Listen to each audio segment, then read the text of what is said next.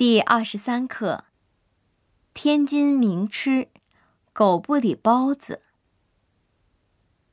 回到天津，我最想吃的东西就是天津名吃——狗不理包子。狗不理是一家吸引了众多游客的名店。前不久，我和家人来到了这家久违的老店。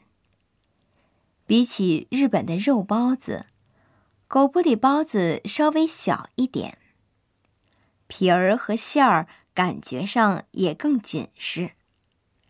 一笼八个，四十六块钱，看上去很像上海名吃小笼包，不过要大一些。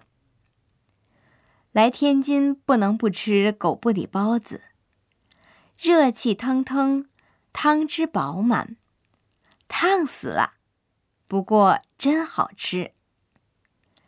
前面我也写过了，天津没有日本所谓的天津饭。天津临海，所以做菜常用海产品。我小时候就经常吃鱼。